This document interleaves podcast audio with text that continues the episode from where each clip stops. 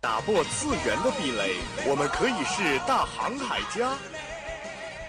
俺はルフィ海賊王になる男だ搜罗萌妹子和萝莉，妈妈再也不用担心我的学习。うるさいうるさい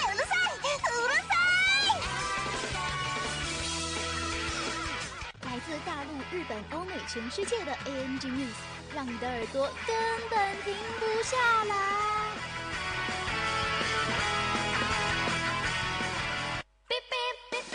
新番旧话，同人 online，只有你想不到，没有你得不到。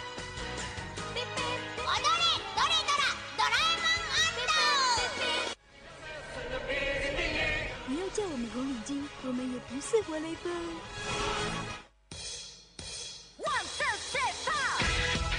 因为一切精彩尽在慢动作。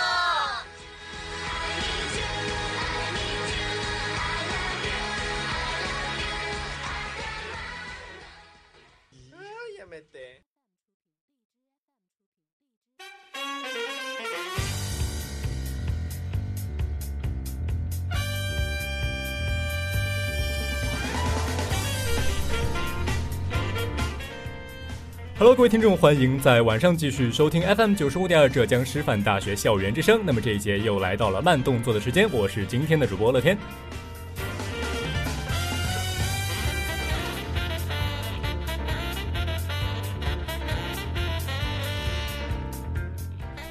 那么伴随着巨人的一声咆哮，四月份的霸权争夺战也是正式拉开了帷幕。其实早在节目正式播出之前呢，巨人制作组就已经撂下了狠话，说第二季的内容过于精彩，怕是要影响各位看官平常的工作还有生活。但是我们的巨人制作组万万没有想到的是，我们人类最强的利威尔士兵长竟然会在这个四月败给埃罗芒阿老师里面整天宅在家里画小黄图的伊莫多。这个故事也是告诉我们一个道理啊，其实统治我们的根本就不是什么巨人，而是毁天灭地的萝莉势力。好的，回到我们今天节目的主要内容。今天的慢动作依旧分为三个板块。第一个板块 New Start 继续为大家带来资讯全雷达，给大家带来大陆、日本、欧美、全世界的 ANG News。今天的第二个板块动漫主打为大家带来一部啊毁天灭地的萝莉番《小林家的龙女仆》，以及今天的第三个板块给你好玩，将为大家盘点一批九品有待考核的醉酒少年。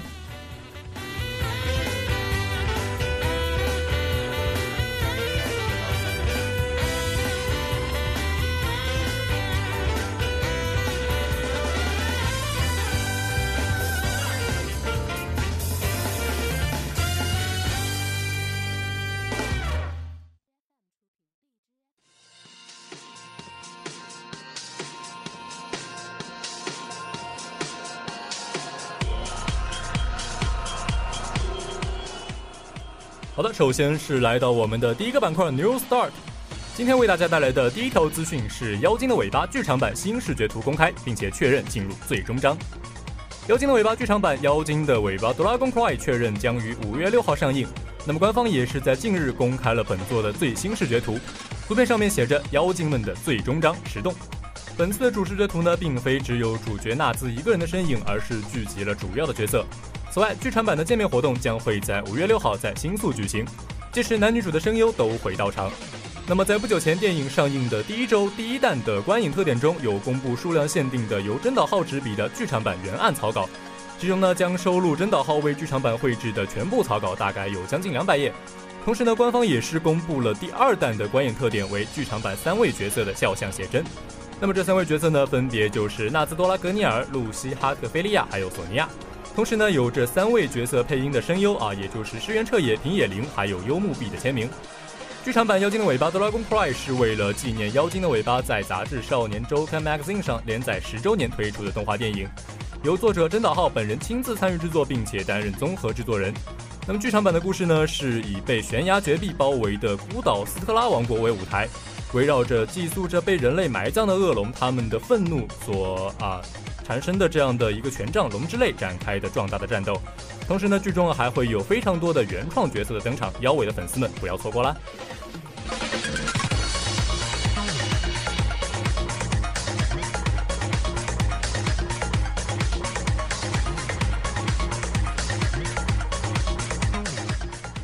好的，接下来来到我们今天的第二条资讯。逆穿越深夜爆射美食动画轻小说《异世界食堂》TV 动画七月新番播出。那么，其实，在今年的四月番当中呢，广江李威的原创动画《Recreators》就是一个逆穿越的故事，由动画、游戏、小说作品当中的角色穿越到创造他们的人类所居住的现实世界。那么，在看惯了人类穿越到异世界的作品之后呢，这类逆穿越的作品其实也是非常的有新意。那么，在之前已经宣布动画化计划进行中的轻小说《异世界食堂》在四月十八号也是正式宣布了，动画将会在七月新番当中播出。这次的 TV 动画呢，由银链制作、监督以及系列构成是马猴修就伊利亚系列动画的监督之一神保昌灯。那么在角色设计方面呢，数名样本动画人设佐野龙雄与嗜血狂袭动画人设佐野惠一两个人共同担任异世界食堂的一个角色设计。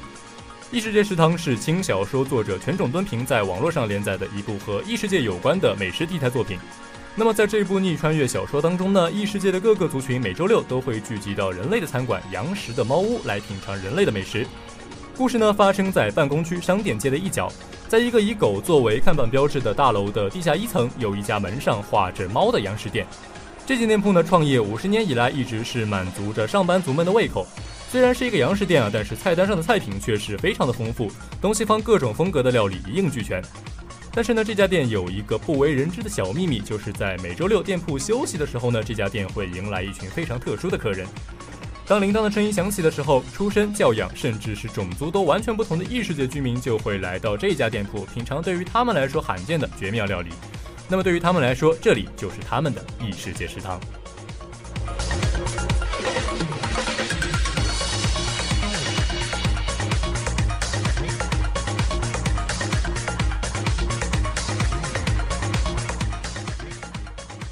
好的，来到我们今天最后也是最重磅的一条消息，实力联动冰上的尤里推出与世界花样滑冰团体赛联动的海报。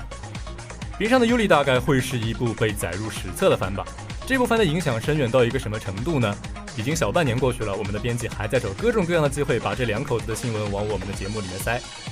好的，那么《冰上的尤里》这部以花样滑冰为主题的动画，在播出后有一个非常有意思的现象，就是现实世界当中的花样滑冰选手们啊，尤其是女选手们，她们内心的洪荒之力也是被这部作品所迅速点燃。尤其是花滑大国俄罗斯的女选手们，她们的画风也是从冰雪女王瞬间就变成了福界大手。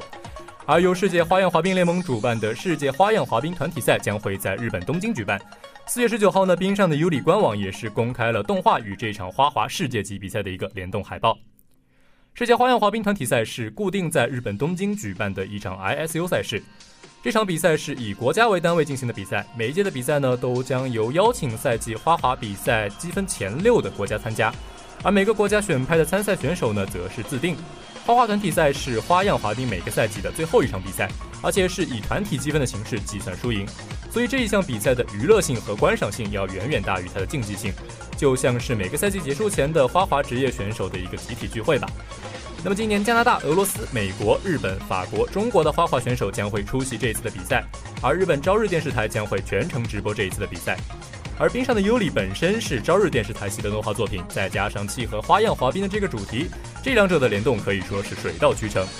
而如果前往现场观战购票的话呢，更是可以购买到在现场销售的冰上的尤里的周边。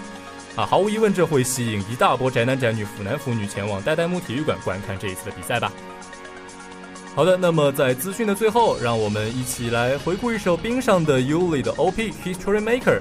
让我们期待选手们继续在冰上展现出他们最风骚、最诱惑的身姿吧。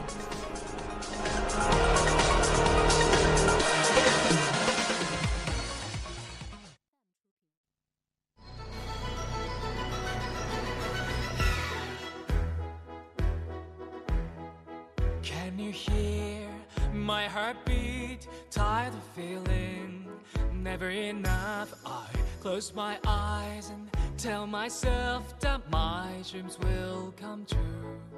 There'll be no more darkness when you believe in yourself. You are unstoppable. Where your destiny lies, dancing on the blade, you set my heart on fire. Don't stop us now. The moment of truth, we were born to make history. We'll make it happen. We'll turn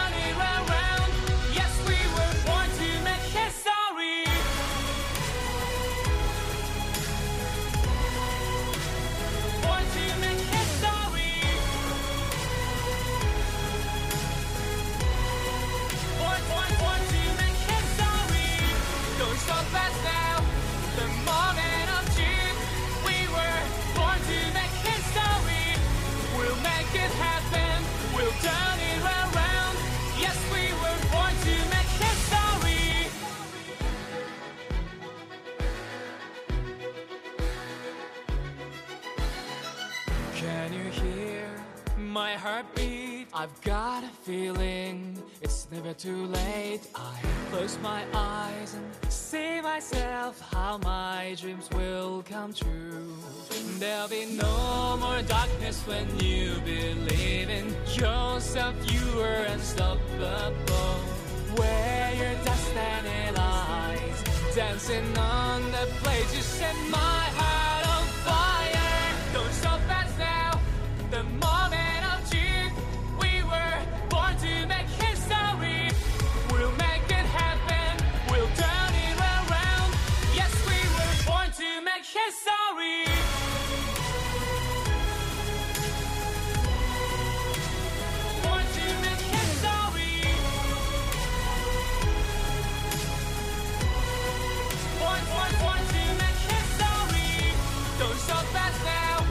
My.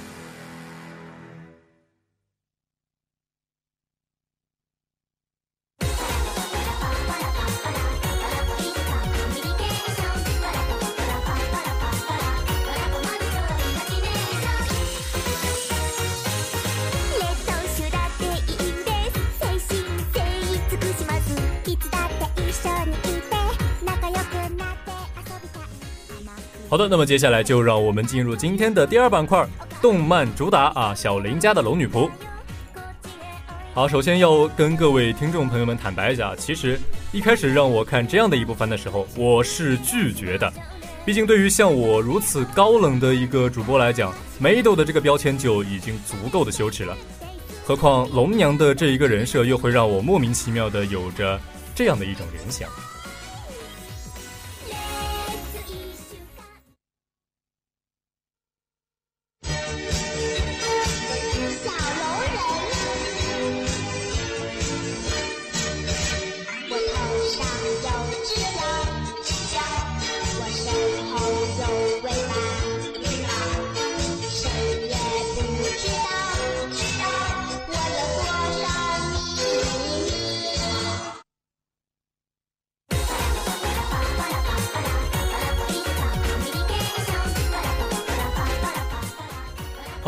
嘴上是这么说啊，但是立下的 flag 总是免不了要被打脸的命运。不知道有多少人和我一样啊，在各种表情包的狂轰滥炸之下，最后还是莫名其妙的又来到了 B 站，走进了这个所谓龙女仆的世界。哎，没有办法呀，要怪也只能怪自家的医疗兵实在是太弱了，加不了血也就算了，对面的小孩随便 ra 的一下来一个恶龙咆哮，自己居然也被团灭了。好的，那么随着龙女仆的完结，医疗兵和救护车也终于是清醒了起来，急救室里的病人们呢，也都渐渐的恢复了意识。近几个月来，全世界的输血用血消耗量也是突然的剧烈增长，达到了历史总和的三倍有余。这三个月也许会在未来的历史书上留下不亚于灾难的悲惨记录。没办法呀，谁让这群小东西，啊不对，是这群几千岁的老东西，实在是太可爱了。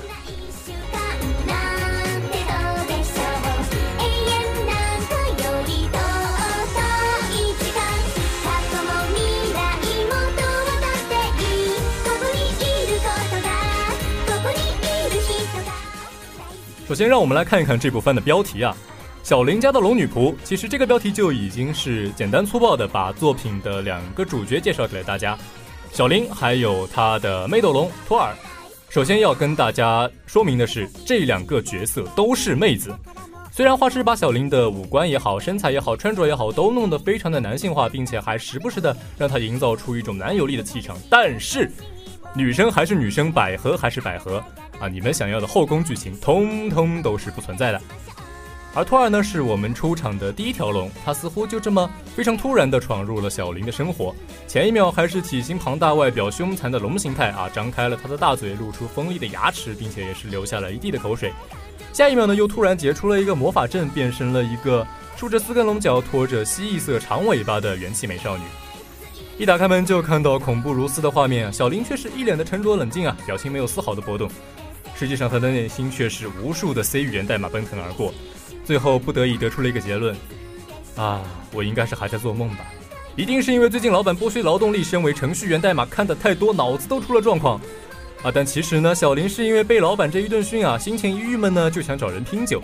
喝了酒以后呢，又很容易做出一些奇奇怪怪的事情，比如说拿着酒瓶子就到深山老林里面去瞎晃悠，瞎晃悠就算了嘛，还放飞了天性，女仆控属性全面上线，然后对着面前这个插着一把大剑的龙变成的少女说：“要来我家吗？”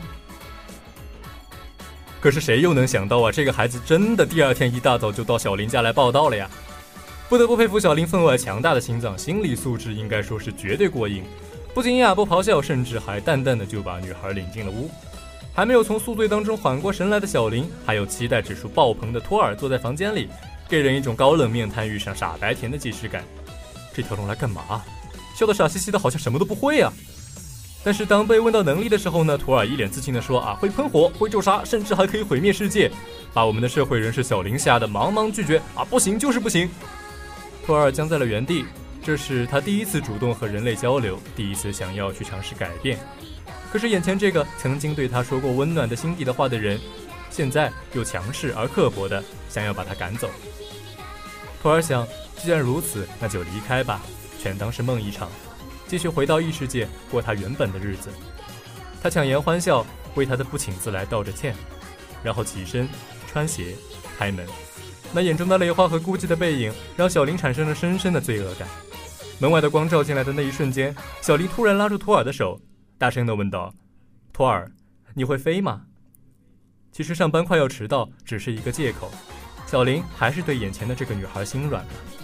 那双睁大的眼睛仿佛就在说。你可以留下来。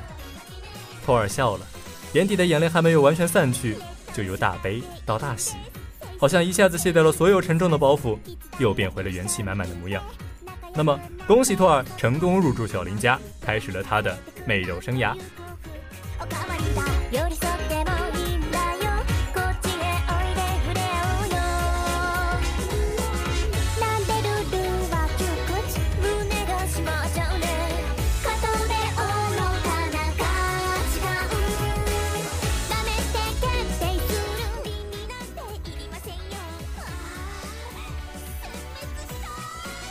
那么，作为来自异世界的龙，托尔自然是对女仆完全没有概念。但是小林呢，却又是一个女仆控资深老司机。那么接下来就让我们紧跟社会我林哥的脚步，听一听所谓科普向的谈话交流。首先是家庭女仆，也就是打扫。哎，托尔感觉一下子就找到了自己的价值啊！打扫什么的，我最擅长了。张嘴吐个火球，就把房间里的东西全部清扫干净了，锃光瓦亮的。哎，是不是理解错他的意思？那就是那就是一个魔法，把消失的东西再变回来好了。哎，还是进入下一个环节吧。洗衣女仆啊，一提到洗衣服，画风又是瞬间一转。只见托尔嘴里塞满了脏的衣服，然后是鼓起他的腮帮子开始嚼动。据说是因为可以分泌出只溶解掉污垢的唾液。那么这样的洗衣方式，当然小林是没有办法接受的。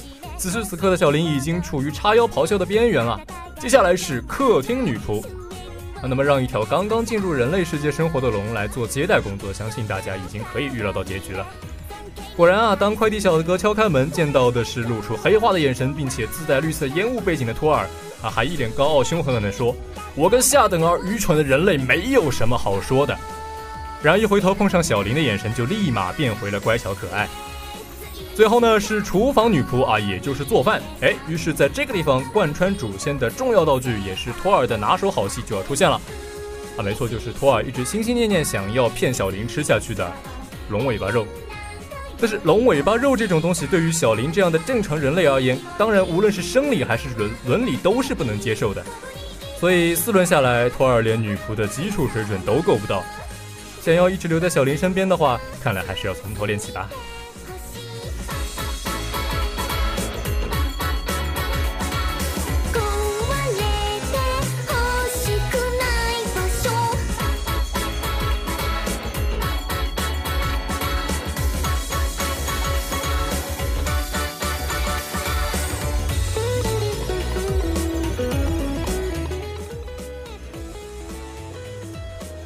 刚刚也提到啊，虽然本质上托尔是把人类视为劣等种的啊高傲的哆啦贡，但是托尔的社交能力和适应能力却不得不说还是非常的强的。去商业街买菜，和每个人都能够友好的交谈，也渐渐的学会了怎么洗衣、做菜、打扫房间，并且还会时不时的打入小林的圈子，看一看工作状态的小林是什么样子，也会等他下班，两个人手牵手的逛逛街，休息日一起去看看漫展。托尔想，在人类的世界就就这样生活下去，待在小林的身边，真的很幸福。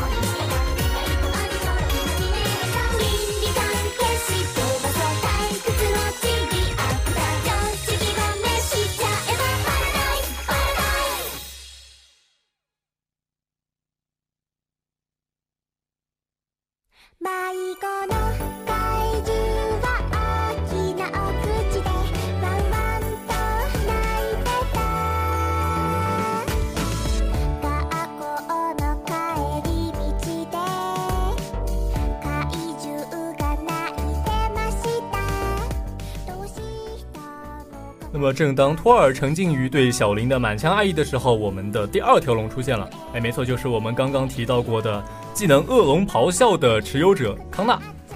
康纳呢，追寻着托尔的脚步来到了人类的世界，要在托尔跟小林的两人世界当中掺上一脚啊！说小林是横刀夺爱的眼镜色情狂，吵着闹着要小林和托尔大人分手。可是康纳的这个小拳拳捶在小林身上，却只是捶出了满满一屏幕的医疗兵和血包啊！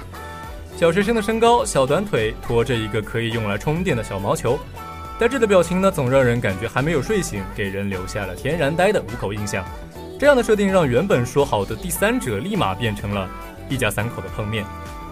不过啊，虽然康纳酱当初是因为恶作剧而被原本的世界放逐，但是他却是难得的喜欢上学的好孩子，体贴懂事的，只买一些普通的学习用品，不给小林增加经济负担。拿到了新买的书包呢，就背着到处求夸奖啊，睡觉了也不肯摘下来。果真还是一个只有几千岁的小孩子呀。那么康纳酱上学的第一天呢，托尔就像是一个操心的家长啊，不停的在暗中观察。哎呀，康纳在练习写字了。哎呀，康纳上台做了数学题。哎呀，康纳和同学们一起在玩扔球游戏啊。那么这么卡哇伊的一个转校生呢，当然是瞬间就拉拢了拉拢了一大票人。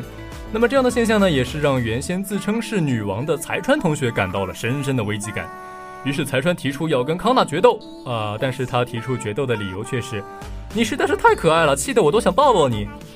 哎呀，少女啊，原来你从一开始就已经被征服了呀！那么她日后呢，也是成为了康纳的头号迷妹啊，没错，就是那种碰一碰、夸一夸就会变成痴汉脸的那种迷妹。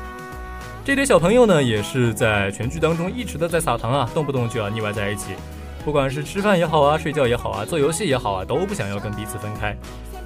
其实康纳也是贪恋这种陪伴的，在龙的世界，康纳卡姆伊这个名字就代表着要独自坚强的生活下去。所以在人类世界，康纳会反过来和小林撒娇，缠着他来看要爸爸妈妈一起去的运动会。他会参加集体活动，全班一起拔河、跳长绳，为着同一个目标而努力。他会和财川一起参加四乘一百。当财川因为掉棒内疚难过的时候，康纳会握住他的双手，安慰道：“财川把距离说缩小了，我才能赢。”不过，我想康纳最想说的还是最后那句：“谢谢，谢谢财川强势地闯入了他的生活，谢谢小林加班赶工腾出时间来看运动会，谢谢托尔、死宅法夫纳，还有世界级 Cups 卢卡的作为龙族同的陪伴。”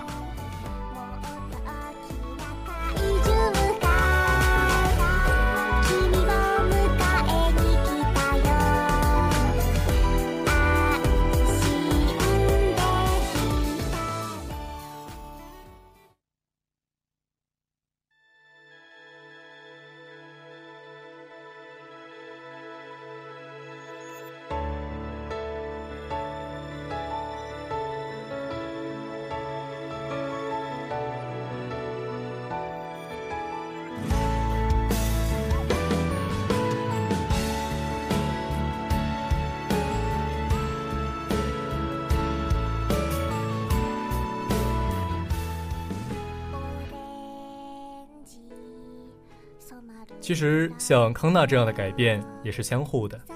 就像小林，他从一个木讷的程序员，渐渐变成了一个温柔而有爱的人。在最后一话中，托尔的父亲要带托尔回到龙的世界，那大概是小林第一次爆发自己的情绪。他大声质问着：“就算你是中烟帝，又凭什么干涉这个女孩的自由？”孤独磨砺出的强大心灵，最终变成了想要保护伙伴而去与世界对抗的力量。小林曾经经历过死一般的孤独。托尔到来以后，他才逐渐明白了人与人之间联系的美好，所以他想要保护，所以他不想妥协。一个人吃饭，一个人买衣服，一个人看电影，这些曾经我以为一个人做起来会很尴尬的事情，慢慢的，一个一个全都习以为常了。于是慢慢习惯一个人，慢慢变得木讷，变得不善交际，变得不习惯亲密的关系。但是即使这样，也还是没有灰心，也还是认真的生活，也会给自己买好吃的，也会努力的工作。不知道从什么时候开始，会觉得，好像这样一直一个人，也不错呀。只是不知道会不会什么时候，有个人像托尔这样，突然闯入自己的生活。他什么都不懂，什么都要你教，同时却拥有着可以轻松毁灭世界的力量。他会飞，他会用魔法。他好像什么都不怕，但是他最喜欢的还是依偎在你的怀抱里。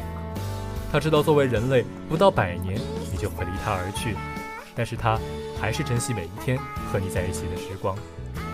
人类有许多就算是龙也做不到的事情，但是托尔只要做他自己就好，因为他是独一无二的，只属于你的龙女仆。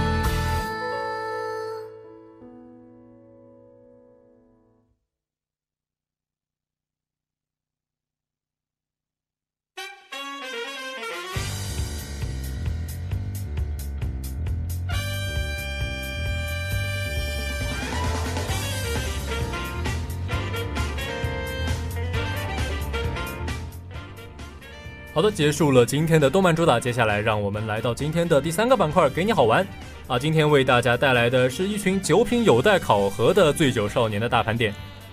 那么想当初，其实小林和托尔之所以能够相遇，还得多亏小林前一天喝了酒啊，酒量本身就不行啊，一喝就醉，醉了之后酒品还不好，总是喜欢放飞自我，做一些匪夷所思的事情。一个人走到荒郊野外就不说了，还顺带拔出长剑救下了一条濒死的龙。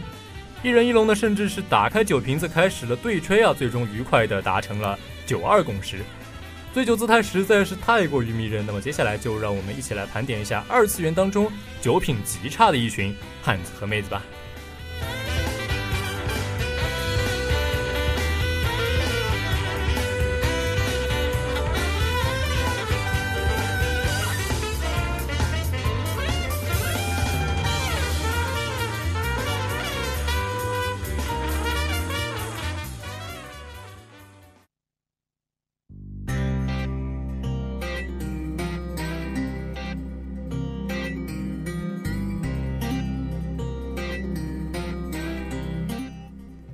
的，那么今天为大家介绍的第一位角色是来自黑胶的莱威。莱威呢是美籍华人啊，也是黑胶商会的成员，主要是负责火力压制以及战斗任务。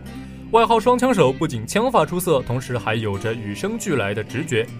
说起脏话来呢，非常的顺口啊，但是呢又是一个非常单纯直率的妹子。信奉武力至上，喜欢投机取巧，认为一切都可以用枪与金钱来解决，也是被人称为啊凶巴巴的美女保镖。而这个美女保镖呢，喜欢喝酒，常常宿醉，大概可以说是最符合经典酒品差的属性的这样的一个角色。御姐加不良少女加沉沦加暴力女。喝完酒以后呢，也是会陷入一个发疯的状态，并且四处攻击啊，用手枪把屋里面打的全部都是枪眼。不得不说，看到这样的大姐头，还是绕道走吧。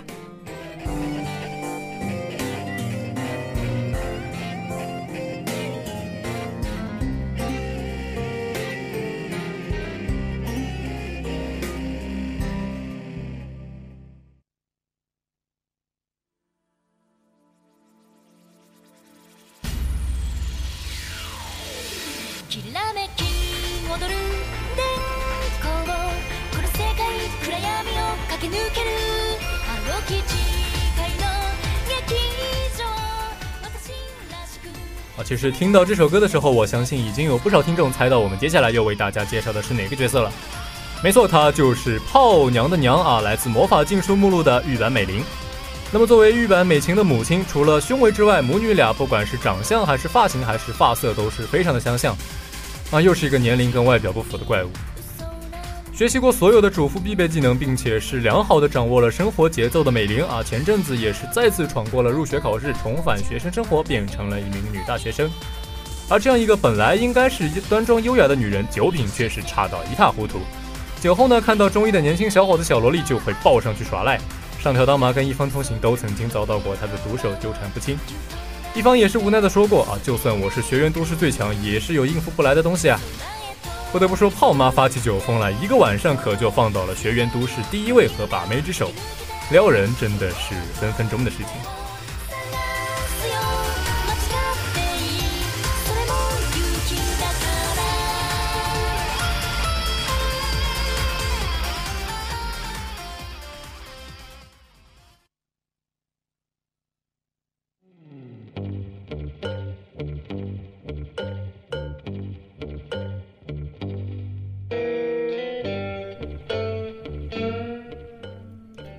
那么接下来来到今天第三位为大家介绍的角色，没错，来自《银魂》的月勇。月勇呢是一个帅气的女忍者，表面上是啊冷若冰霜，并且抛弃了女性身份的死神太夫，但是事实上呢，却是有着扭捏并且不坦率的死傲娇的性格啊，特别是在银石面前啊，会变成一个非常容易害羞的女人。烟和酒这两样东西，月勇都碰啊，本来就是一个非常爱抽烟的女人啊，一根烟管从来都是不离左右。至于酒嘛，呃，据说在遇到银石之前从来就没有喝过，啊，后来大家也是发现这个人的酒量也是奇差无比啊，是那种喝了一杯马上就会醉的等级，并且醉了之后还喜欢发酒疯啊，展现出一个啊另外的一样另外的一种人格。在某次呢和银石喝的大醉大闹一场之后呢，岳勇似乎也就突然喜欢上了喝酒这项活动，后面变成了啊偶尔会拎着酒瓶子出场的一个角色。不过一想到月勇的酒量跟酒品啊，是那种就算是只吃酒心巧克力也会一秒钟醉倒的水平，并且吃完之后还是会喜欢用巧克力啊乱砸银嗓，发起酒疯来，就算是万事屋的坂田银时也根本挡不住呀。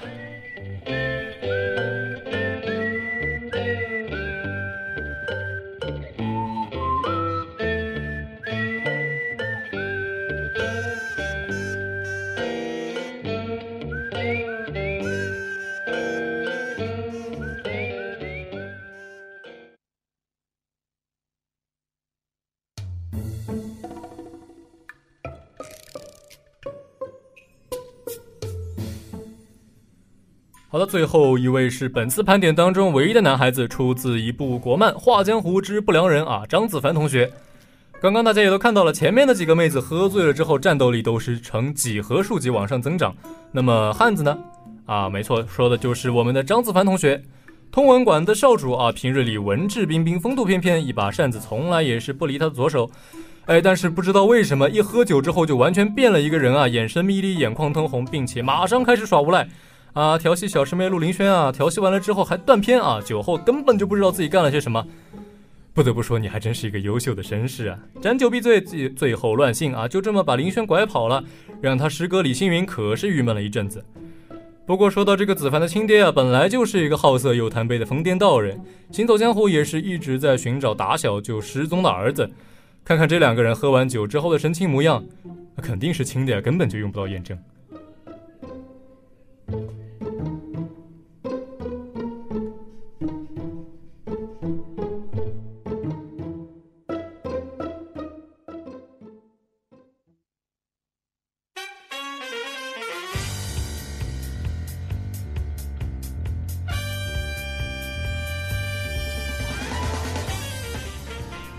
好的，时间也是过得非常的快，今天的慢动作也就要和大家说再见了。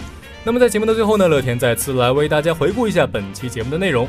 第一个板块 New Start 继续为大家带来全世界各地的 ANG News。第二个板块动漫主打，今天为大家介绍的是一部，乍一看可能会觉得有点羞耻，但是实际上还是非常不错的一部萝莉片啊，小林家的龙女仆。最后第三个板块给你好玩，为大家盘点了一众九品实在是不行的少男跟少女。